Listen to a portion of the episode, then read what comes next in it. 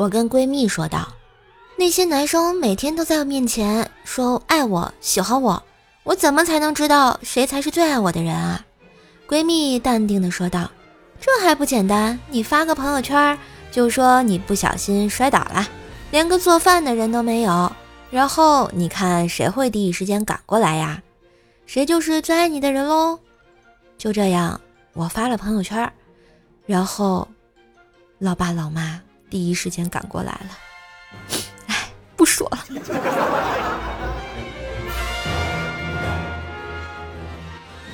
渐渐的，我也到了找对象的年纪，家里召开座谈会，我很诚恳地征求家人的意见。我妈说：“我就俩要求啊，女的不傻就行。”我爸笑了笑，我说吧，是个女的就行。旁边的妹妹忍不了了：“爸妈，你们还是太保守了。依我说，我哥能找个不傻的就行，男的女的现在不重要。”这。范围都这么宽广了。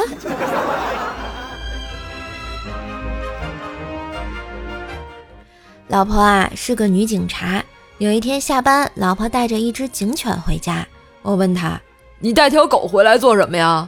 老婆说：“明天你就知道了呀。”第二天我去上班的时候，发现鞋底儿的私房钱都不见了。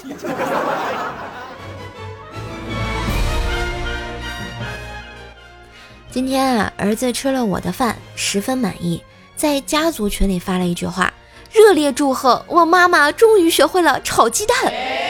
不一会儿，我公公婆婆发来了祝贺消息，我爸爸妈妈也发来了惊喜的表情，唯有我老公发来的是哭脸，并附上了一句：“我竟然能盼来这一天。”我没爱了。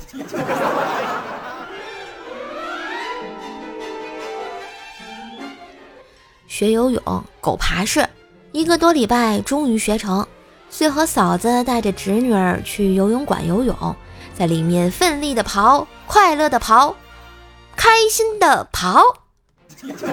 游了好大一会儿，游累了，刚准备上岸，就听到侄女儿跟嫂子说：“妈妈，你说的真对，姑姑游的真的跟咱们家小抖抖是一样的。”怎么感觉侮辱性这么强呢？哎，伤心的我只能淘宝开心一下，买买买！但是我发现买还是得省钱，于是我静静的打开了微信，关注了一下公众号 API 三五零，字母 API 加上数字三五零，它叫兔小省省钱。只要在你网购前把你想要购买的商品链接呢发到公众号，然后按照流程下单，确认收货以后啊，就可以省钱，对吧？淘宝、京东、拼多多、饿了么全覆盖啊！真的是太开心了，又可以省钱，又可以花钱。好啦，今日份的段子就播到这里啦！喜欢节目记得关注专辑、点赞、留言、分享。快过年了，老少爷们儿们，能不能给个专辑好评啊？